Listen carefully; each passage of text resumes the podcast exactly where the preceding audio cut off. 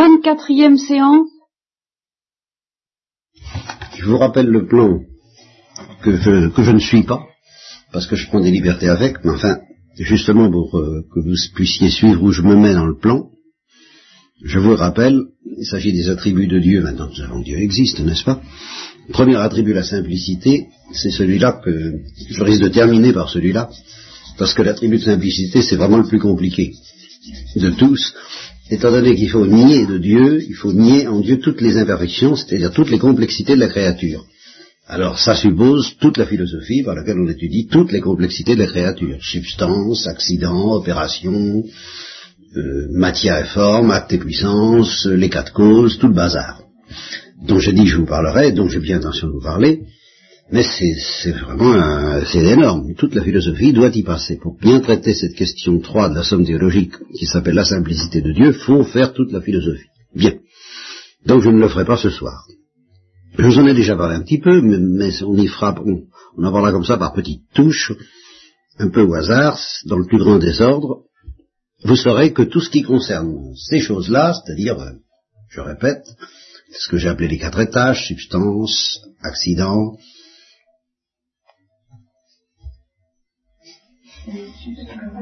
habitus, opération, bon, l'acte et la puissance, la matière et la forme, tout ça, ça concerne les complexités, ce que j'appellerais, si vous voulez, les complexités de la créature, ou les complications de la créature, en particulier de la créature corporelle, mais aussi, dans une certaine mesure, de la créature spirituelle et purement spirituelle, c'est-à-dire les anges amènes, eh bien, tout ça, euh, ça relève de la question de la, simplicité divine, le mystère de Dieu étant précisément de ne pas comporter ses compositions, c'est-à-dire pas. Euh, quand on dit de quelqu'un, on le dit quelquefois, mais c'est lyrique, on dit cet homme est la bonté même. Bon ben voilà, euh, l'exemple de quelque chose qu'on ne peut dire que de Dieu, même de Jésus-Christ. On ne peut pas dire qu'il est la bonté même en tant qu'homme. Il est bon, il n'est pas la bonté. Dieu seul est la bonté, etc. Et tout à l'avenant, parce qu'il n'y a pas en Dieu de distinction entre la substance et l'opération. Dieu est acte d'amour. Dieu seul est par sa substance même, acte d'amour. Le Christ, sa substance, c'est d'être homme, et son opération, c'est d'aimer. Mais sa substance n'est pas d'opérer. Sa substance n'est pas d'aimer. Sa substance, c'est l'humanité. C'est très rapide ce que je dis là, est-ce que vous comprenez un peu Un peu. Bien. Question de simplicité divine. Elle entraîne la question de la perfection divine, qui s'enracine dans la simplicité. Bon, la perfection divine, qui consiste à être l'acte pur, c'est-à-dire sans potentialité, sans limite, entraîne la bonté. Un seul est bon. Et alors là, la question du bien serait énorme, c'est passionnant, c'est fascinant, c'est capital. Je me rappelle la première fois que j'ai dit à Yves Cabillac, psychologue averti, nous, avons étudié un peu la psychanalyse ensemble, et puis nous avons étudié un peu le thomisme ensemble. On a essayé de confronter un peu. Alors la première fois je lui ai dit que le bien était source d'énergie, euh, c'était une nourriture. Il a dit, alors là, ça fait exploser la psychanalyse, il ne reste plus rien de la psychanalyse. Dès qu'on a dit ça, il suffit de dire le bien existe et qu'il est, source de, ravitaillement pour celui qui entre en contact avec lui, toute la psychanalyse est par terre, puisque le plaisir consiste au contraire à se décharger de son trop-plein d'énergie, c'est la décharge, c'est égal le plaisir, donc on ne reçoit jamais rien du dehors en psychanalyse. Bien, alors le bien, c'est la cinquième question, c'est passionnant, c'est extraordinairement bon. La sixième, la question 5, c'est le bien en général. Parce qu'il se prépare, simplement, étant donné que la question du, bien divin, du, souverain bien, Dieu comme souverain bien, est une chose tellement énorme dans la tradition chrétienne, dans toute la tradition philosophique en général, alors il prépare cette question sur le souverain bien, qui est la question 6, par une question sur le bien en général, qui est la question 5. Voilà. D'où euh, question 7, l'infinité de Dieu. Et alors question 8, une question capitale sur laquelle je mets toute voile, mais pas ce soir, mais c'est celle-là que nous verrons après celle de ce soir, parce qu'alors là, elle commande toute votre vie spirituelle d'une manière que vous ne soupçonnez pas, qui est quelque chose qui vient de l'infinité, du fait que Dieu est partout, il est présent partout, et c'est ce qu'on appelle la présence d'immensité, et tant qu'on n'a pas compris ce que c'est que la présence d'immensité, de quelle façon Dieu est présent au plus intime de tous les êtres, c'est ça que ça veut dire, au plus, au, plus intime. êtres euh, humains et Non, même les cailloux. Justement, tant qu'on n'a pas compris ça, qu'il est présent au plus intime de tout être en tant qu'être, on ne peut pas comprendre ce que c'est que la grâce, et tant qu'on ne comprend pas ce que c'est que la grâce, on ne peut pas briller pratiquement. Bon, enfin, on peut briller, bien sûr, mais enfin, sans bien savoir ce qu'on fait. Tandis qu'avec une doctrine sur la grâce, on, voit mieux.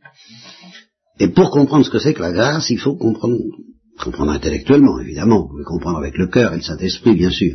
Mais pour comprendre justement les enseignements de l'Église sur le Saint-Esprit, il vaut mieux savoir ce que c'est que la grâce. Et pour savoir ce que c'est que la grâce, grâce sanctifiante, ben, il faut savoir ce que c'est que la présence d'immensité. Vous voyez que c'est capital. Et, ça se rattache à l'infinité de Dieu. Donc question 7, l'infinité de Dieu. Question 8, la présence d'immensité, c'est capital.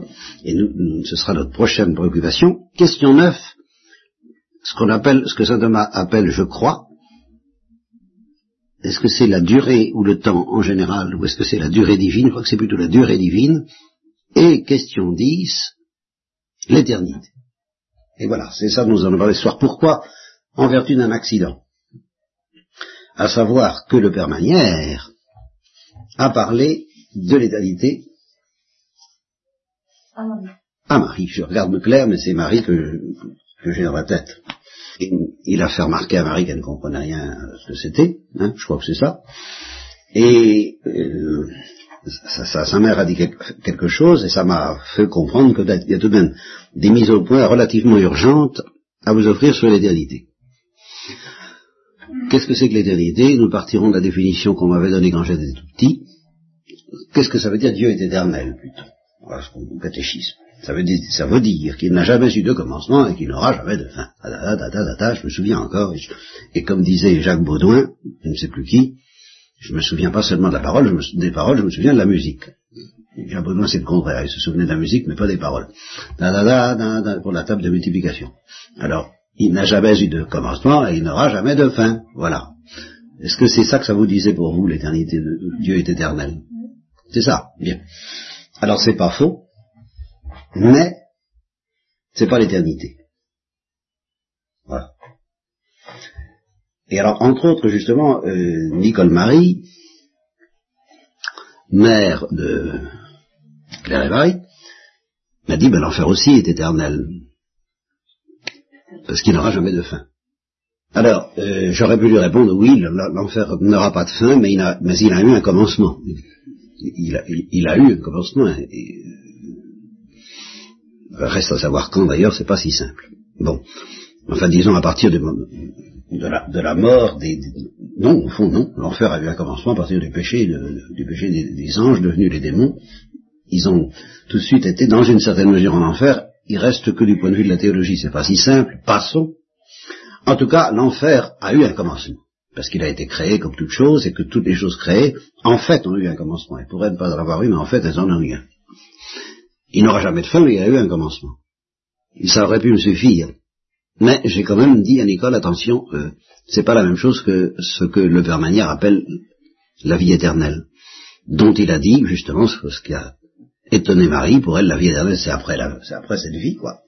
Cette vie on entre dans l'éternité, eh bien, le Père Manière a dit, euh, Marie, euh, il, faut, il, faut, convertir tout, tes mœurs, tes idées, enfin, nous sommes déjà dans la vie éternelle. en gros, je ne trahis pas. Bien.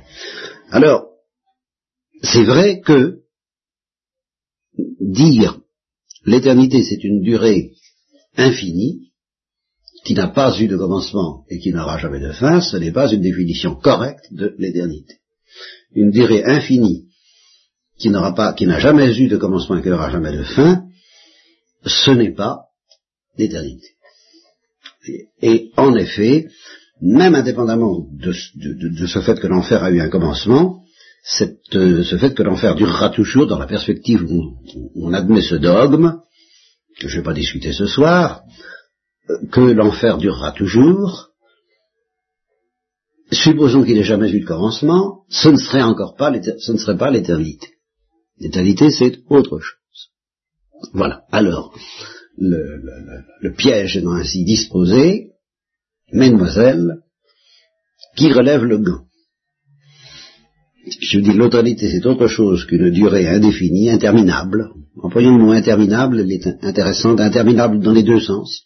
Interminable dans le passé, une durée qui sans commencement, interminable dans l'avenir, elle n'aura jamais de fin, Elle n'a jamais eu de commencement, et elle n'aura jamais de fin. Il a passé par ici, il repassera par là.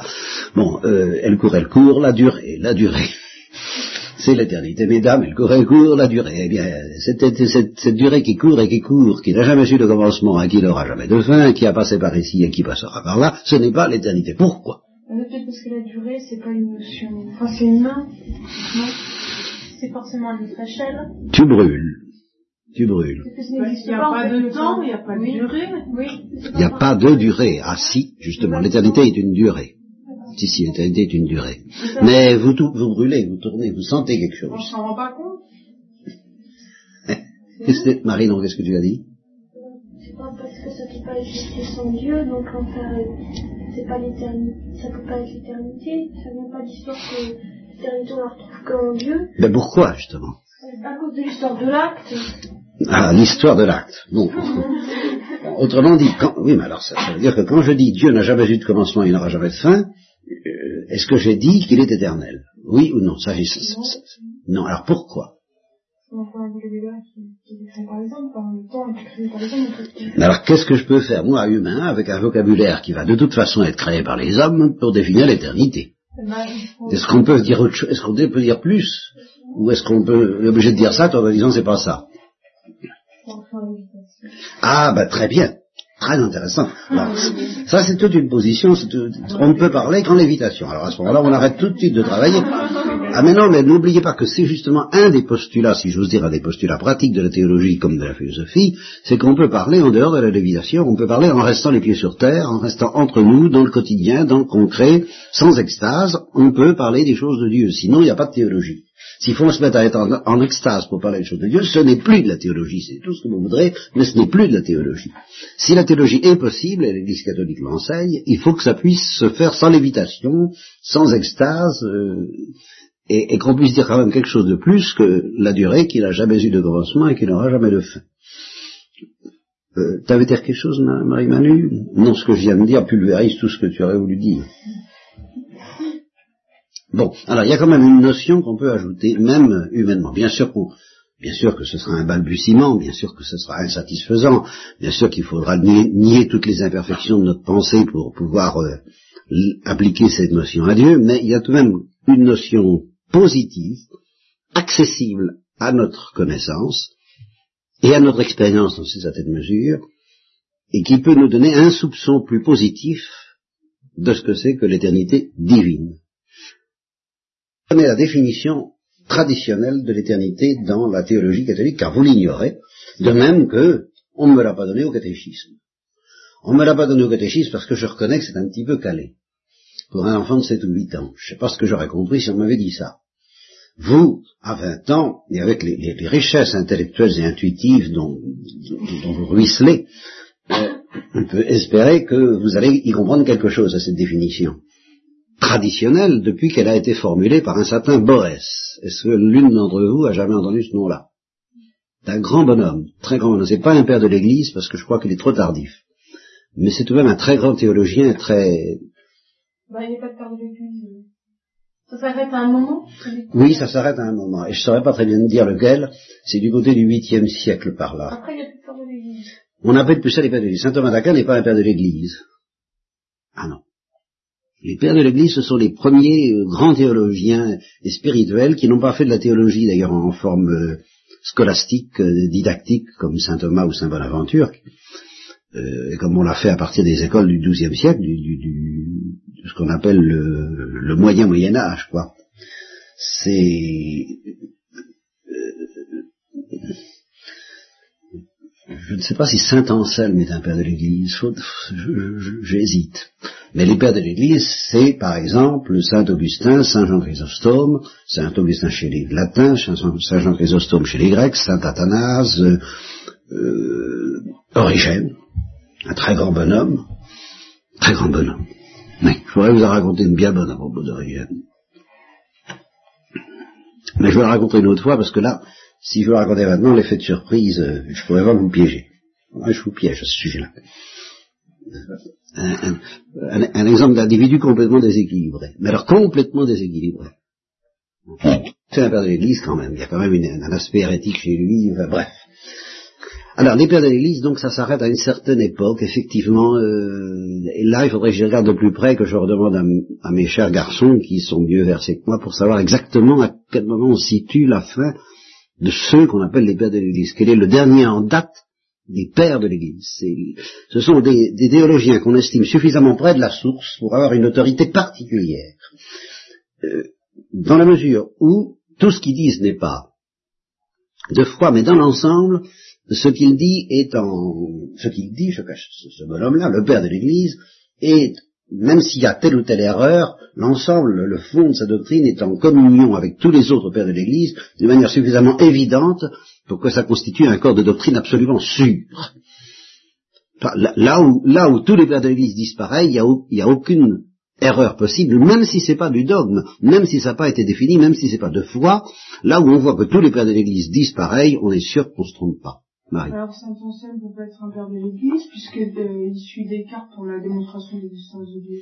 Ah non, alors là, Marie, je, je rectifie ton, tes connaissances historiques, là t'as pas intérêt à te tromper au bac parce que c'est ça, c'est Descartes qui reprend la preuve de Saint Anselme. Et, il est nettement antérieur à Descartes.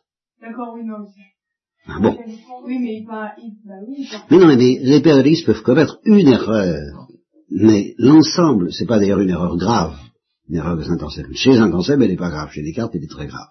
C'est autre chose aussi qu'il faudra que je vous apprenne, c'est que la même, la, la, la, même phrase est considérée comme une vérité chez un auteur et, une hérésie chez un autre, parce que le contexte est différent. Et la même erreur est considérée comme légère chez un auteur et très grave chez un autre, parce que le contexte est différent. Donc Saint Anselme a, a fait une erreur dans, dans, son argument de la démonstration de l'existence de Dieu qu'on appelle l'argument ontologique. Bon, c'est l'argument que l'Église n'a pas accepté. C'est pas bien grave. Reste que, je crois qu'il est trop récent pour être un père de l'Église, effectivement. Ça, c'est une autre considération. Mais un père de l'Église peut très bien commettre une bourde aussi grave, car elle ne l'est pas énormément en soi, que l'argument de de Saint Anselme. Origène en a, en en commis d'autrement graves, il a carrément été hérétique sur certains points. Cependant, on le considère comme un père de l'Église parce qu'il a un tel génie, et puis il a compris de telles choses importantes qu'on on, le classe quand même dans, parmi les pères de l'Église. Ben non. Alors que, alors que, il a été martyrisé, il aurait pu en mourir, et s'il était mort euh, de ce martyr, il serait un saint martyr. Malheureusement, il en est, il en est revenu. Et alors, ce qui, euh, bref. Bon. Bref. Ouais, je vous le raconterai quand ce ne sera pas enregistré. Bien. Alors, on en était à la définition de Parce que je sais pas dans, quelle, dans quelles mains, dans quelles oreilles tomberont, c'est, Bon, alors on en était à la définition de Boès. Boès qui n'est pas un père de l'Église, mais qui est un, théologien de très haute autorité dans euh, l'Église latine. Alors, c'est, je vous le dis pas en latin parce que c'est la possession, ça c'est le mot-clé, c'est la possession tota simul, c'est-à-dire parfaitement simultanée. Et parfaite, la possession parfaite et simultanée, et rigoureusement et totalement simultanée, d'une durée interminable. Alors, voyez, ce que ça ajoute, c'est cette notion de possession simultanée. Alors, qu'est-ce que ça veut dire? Là, vous pouvez en faire l'expérience, parce que vous ne pouvez évidemment pas faire l'expérience, euh, sauf quand nous entrerons justement dans la vision face à face. Et dès ici-bas, dans la mesure nous sommes déjà travaillés par le germe de la vision face à face, donc nous, quand nous serons dans la vision face à face, nous expérimenterons que nous possédons d'une manière totasimule, parfaitement simultanée et parfaite, une durée infinie qui est la, une durée interminable qui est la durée de Dieu. Et c'est pour ça que nous participerons vraiment à la vie éternelle de Dieu, parce que nous avons cette possession. Sur la terre, c'est pas aussi évident, mais c'est commencé par l'œuvre de la grâce. Pourquoi parfaitement simultané? Eh ben, euh, euh, c'est provisoirement inintelligible. Mes efforts vont tendre à ce que ça le soit un peu moins. Donc, patientiam abe in ok. Boc, qu'est-ce que ça veut dire? Vous parlez en latin, vous répondez en anglais. Ah bon, ok, boss. La patientiam abe in me, c'est la parole du débiteur euh, c'est la parole du, oui, du débiteur, dans la parabole du débiteur impitoyable, dans laquelle il dit à son au créancier, euh, euh, patiente un peu, offre-moi un peu de patience, laisse-moi le temps de respirer et d'acquérir la, cumulée la somme que je dois te rendre. Alors l'autre le prend à la gorge et lui dit, euh, des côtes d'abaisse, rends ce que tu dois. Et le, pauvre débiteur dit, patience, ma in me, sois un peu patient avec moi, voilà, sois un peu patient avec moi. Alors, je vous dis, soyez un peu patient avec moi, ne me prenez pas trop à la gorge en me disant, rends-nous ce que tu nous dois, à savoir la lumière, la clarté, avec des idées que ça distingue, je ne vais pas y arriver tout de suite. Alors, j'ai essayé de vous expliquer ce que c'est que la possession simultanée d'une durée limitée. Parce que ça, nous pouvons faire l'expérience. Et il existe d'ailleurs dans la littérature moderne, avis à celles qui sont encore en classe de français, et pas encore en terminale, un exemple devenu célèbre de possession simultanée d'une durée limitée. Alors elle est évidemment, elle est simultanée, elle est tota simul, je pourrais presque dire, mais elle n'est pas parfaite, évidemment. Possession imparfaite, mais tout de même simultanée d'une durée limitée. Voilà, alors cet exemple est célèbre dans la littérature. Peux-tu préciser? Oui, alors... Euh, ah, débarquement, débarquement de l'avion, c'est C'est la possession du moment de son enfance. C'est ça. Alors, en fait, c'est une expérience dans laquelle deux instants d'une durée sont simultanément présents l'un à l'autre, ce qui n'est pas normalement le cas. Car ce qui caractérise la durée, tout au moins celle dont nous avons l'expérience, et c'est ça qu'il va falloir nier en Dieu, c'est évident, c'est la succession. Il ne faut pas confondre durée et succession. Et c'est pour ça que nous avons au sujet du temps des idées contradictoires. Parce que pour nous, tantôt le temps c'est ce qui passe, tantôt le temps c'est ce qui demeure. Et c'est contradictoire. Justement, il y a un aspect par où le temps manifeste, euh, voilà, euh, nous nous aimons pour toujours, ça veut dire que notre amour est immuable. Vous voyez cette notion? Notre amour ne va pas être livré à la succession, aux misères de la succession. Ça va pas, ça va pas se passer comme ça, livré à la décadence, à la décomposition, au changement. Notre amour ne va pas changer. Mais qu'est-ce qu'il va faire s'il ne change pas, notre amour? Eh bien, il ne va pas être instantané. Il va durer. Mais durer sans succession, c'est-à-dire sans vicissitude. Et Dieu dure. Il y a de la durée en Dieu, mais ce qu'il n'y a pas en Dieu, c'est de la succession. Il n'y a pas d'événement, allô, euh, ici la radio matinale, radio-éternité, n'est-ce pas?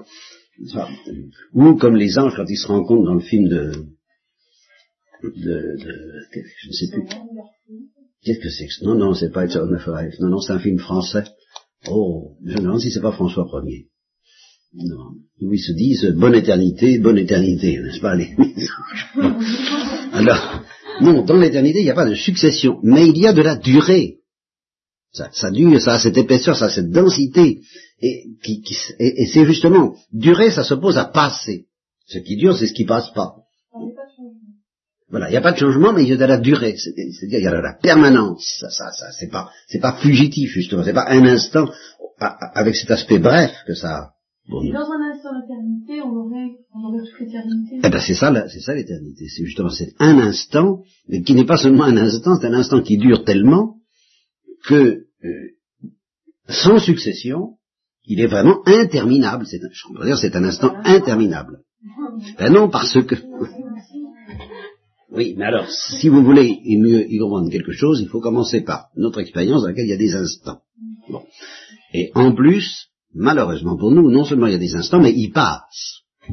Par exemple, justement dans le cas de Proust, il prenait, quand il avait 7 ans, il prenait du thé avec des madeleines, bon, bah ça c'était il y a, il y a, il y a, 10 ans, mettons, ça a passé, c'est fini, l'instant a passé.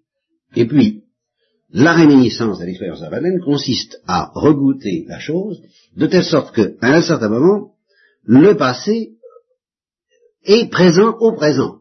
Un instant est présent à un autre. Il y a présence d'un instant à l'autre, exactement comme, enfin exactement, pas exactement, mais un peu comme bah, deux êtres qui sont séparés dans l'espace, qui de temps en temps sont présents l'un à l'autre, soit par le téléphone, soit tout simplement parce qu'ils se rencontrent, ils, sont, ils restent distincts Ils restent distincts, mais du fait qu'ils se connaissent et qu'ils s'aiment, ils sont présents l'un à l'autre. Comment voulez-vous parler d'amour si les deux êtres qui s'aiment ne sont pas distincts? Il faut qu'ils restent distincts. Et cependant, pour qu'il y ait amour, il faut aussi, qu'il y ait union aussi étroite, aussi intime que possible. Et vous voyez qu'on a déjà quelque chose de l'ordre du mystère trinitaire. Dans la Trinité, le Père et le Fils sont distincts, ce qui ne les empêche pas d'être présents l'un à l'autre.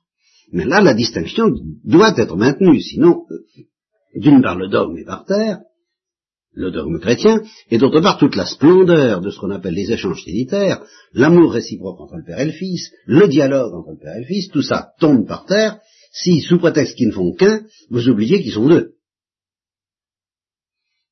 Est-ce que vous me suivez un peu?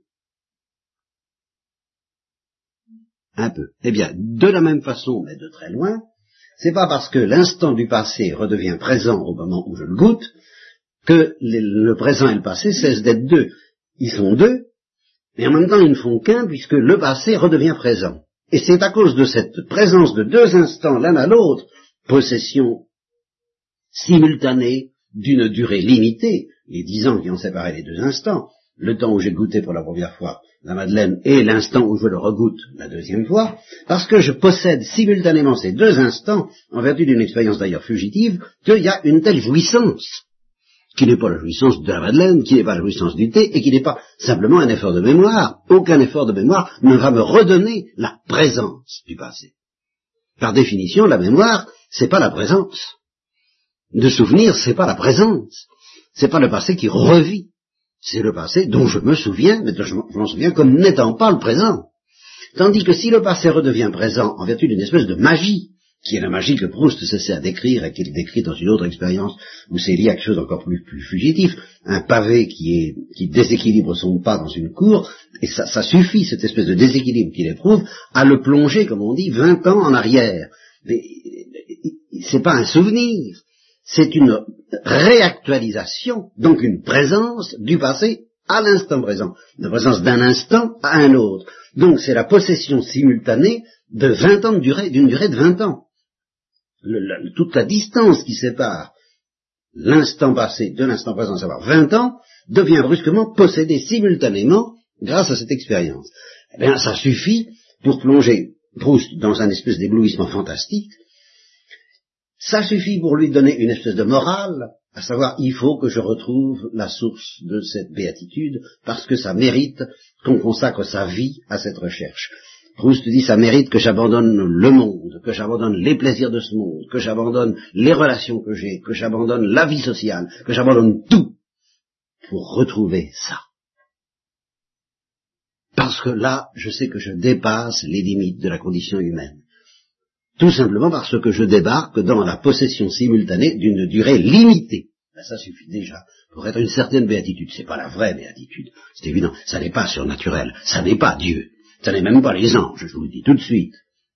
Mais c'est plus que la vie humaine normale. C'est donc ce qui peut me donner le petit pressentiment que justement l'éternité c'est tout à fait autre chose qu'une durée, qu'une succession indéfinie dans le passé et dans l'avenir, mais que c'est la possession, la présence de tous les instants d'une durée immuable les uns aux autres. Alors, je parle comme s'il y avait plusieurs instants. En fait, il n'y en a pas plusieurs, mais il y a une durée. C'est-à-dire que Dieu, Dieu résiste, Dieu dure, Dieu, n'est pas fugitif, je ne sais pas comment vous exprimez ça, et en même temps, cette, succession qui n'en est pas une, Dieu la possède justement d'une manière tellement parfaite et simultanée qu'en effet, je ne peux plus parler de plusieurs instants, ni même d'une durée au sens où je l'entends, d'une prolongation d'un instant à l'autre et d'une présence de plusieurs instants les uns aux autres. Il n'y a qu'un seul instant, mais cet instant a toute la plénitude de ce que serait une durée infinie. Je pas si, je ne peux pas dire beaucoup plus, mais retenez la définition que je ah, moi, je maintiens que la durée, le, mot durée a un sens au-delà de la notion de succession. Moi, je sens ça. Je, vous pouvez me dire que c'est pas vrai. Moi, dans mon esprit, la, la, la, durée, c'est la mesure de l'immuable. De même que le temps, c'est la mesure de ce qui n'est pas immuable. La, la durée, c'est la mesure de ce qui ne change pas, mais qui a, si vous voulez, c'est par excès que Dieu ne change pas. C'est pas parce que c'est par excès de, de, de, vie. Hein, c'est pas par insuffisance, c'est pas, c'est pas comme une voiture qui est arrêtée sur la route, quoi. C'est pas de cette manière-là que Dieu ne change, qu'il n'y a pas de changement en Dieu. Parce que l'instant est parfait. Voilà, c'est parce qu'il y a une telle plénitude qu'il n'y a plus de place à des hauts et des bas, et, et qu'il faut donc pas se contenter de dire que Dieu n'a jamais eu commencement ni qu'il n'aura jamais de fin, parce que ça, ça évoque une succession et qu'il faut le nier. Alors on le nie en disant c'est la possession parfaite et simultanée, donc pas de succession, mais, mais durée, d'une durée, je maintiens le mot, ou d'une vie, mais alors c'est pareil, dire que Dieu dure ou dire que Dieu vit, c'est la même chose. Nous, en, nous aurons l'occasion d'en reparler, on peut dire. Oui, elle est, elle est infinie, elle est interminable, mais elle est possédée simultanément, de sorte qu'il n'y a pas de succession. C'est une durée sans succession. Alors si ça te gêne, ben dis qu'il n'y a pas de durée. Mais alors dis qu'il y a toute la plénitude. En fait, si, si c'était pas parfait, cet instant, on finirait par s'ennuyer. C'est une des questions les plus étranges qu'on peut se poser. Comment Dieu fait-il pour ne pas s'ennuyer et les bienheureux aussi? Eh bien, c'est à, cause, en effet, d'un tel excès d'intensité que euh, on ne peut pas s'ennuyer dans l'intensité, quand, elle est infinie, car c'est un instant d'une intensité infinie, oui. On peut dire que c'est une sorte d'explosion. Ça a toute la, ça a toute la, la, la, la- le caractère affolamment brutal, je dirais, et, intense de l'explosion, non, seulement c'est une, explo- une explosion silencieuse, éternelle, c'est-à-dire possédée simultanément et qui ne bouge pas.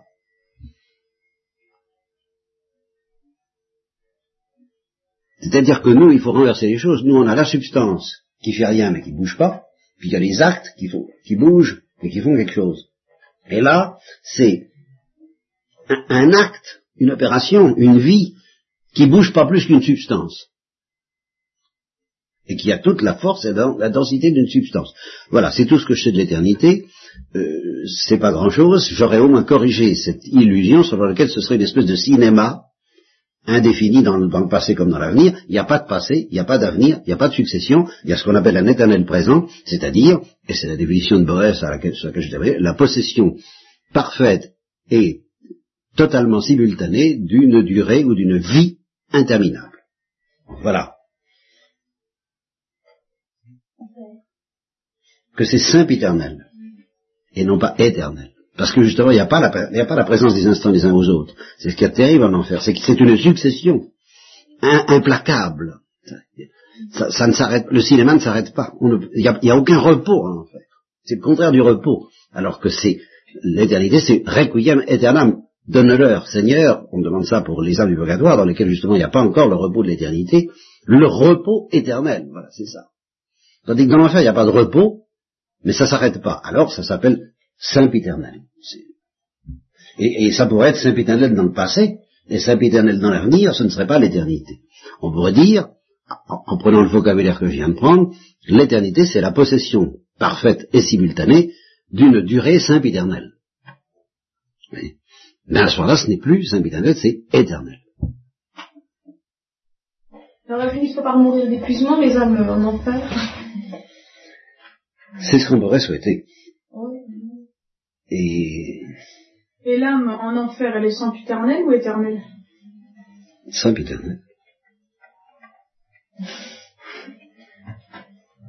C'est ce qu'on se pourrait souhaiter, simplement. euh, premièrement, ben, le, dogme catholique n'a jamais accepté, et justement a condamné Origène qui, lui, n'a pas enseigné le- le- l'extinction et la disparition des âmes. C'est curieux que d'ailleurs personne n'ait jamais enseigné, d'une manière ferme, la disparition, la réduction au néant, l'anéantissement des, réprouvés. Comment tu dis, Marine? C'est ça, la consomption, justement. Voilà. Personne n'a jamais enseigné ça. Par contre, Origène, justement, a enseigné la conversion des réprouvés. Et là, il a été condamné. Bien. Maintenant, ceci est dit, à part cette condamnation qui est fort pesante et que j'aimerais mieux ne pas avoir affaire à elle, imaginez ce que pourrait être notre vie si nous savions que implacablement, quoi que nous fassions, quoi que nous disions, que nous allions prier ou que nous disions zut, euh, quelque choix que nous fassions, implacablement nous saurions avec une certitude révélée qu'un jour nous aimerons Dieu. Ou que nous disparaîtrons. Imaginez qu'on ait cette certitude que nous n'avons pas le choix. Que nous n'avons pas réellement le choix. Que, personne n'a le choix. que tous passeront à la casserole de l'amour implacablement. Et par conséquent, en somme, on ne leur demande pas leur avis, et que Dieu ne nous demande pas notre avis, il nous forcera bien un jour à aimer. Reconnaissez que à, l'instant même, j'arrêterai de parler. Parce qu'après tout, euh, de toute façon, je sais comment l'histoire se termine, peu importe comment elle commence, et peu importe comment elle se déroule. Bon, enfin, s'il n'y avait pas cette perspective grave que ça peut se terminer vraiment mal, je ne prêcherais pas pour que ça se termine bien. Je ne me sentirais pas le devoir, en tout cas, de prêcher à tort et à contre-temps, et, je ne me sentirais pas coupable de ne pas le faire assez, et je, me sens coupable de ne pas le faire assez, parce que je crois que l'enjeu va jusque-là. Sinon, alors là, hein, reconnaissez que ça change la licence, ce serait très sécurisant, oh, ça, très sécurisant, mais ça serait aussi euh, peut-être déjà la naissance d'un certain ennui. Parce que euh, comment se passionner pour quelque chose euh, si on sait que de toute façon les carottes sont cuites Comment se passionner pour les choix que nous avons à faire, pour les décisions que nous avons à prendre, pour les convictions que nous avons à accepter ou à refuser, pour essayer justement de d'arracher, euh, vous avez vos camarades qui sont paumés, ça vous rend plus ou moins malade, et je, partage ça, mais si vous étiez sûr, sûr, sûr que de toute façon c'est qu'une question de temps, est-ce que vous seriez si inquiète? Honnêtement. Eh bien voilà. Donc je vous renvoie à cette intuition qui rejoint étrangement le dogme chrétien.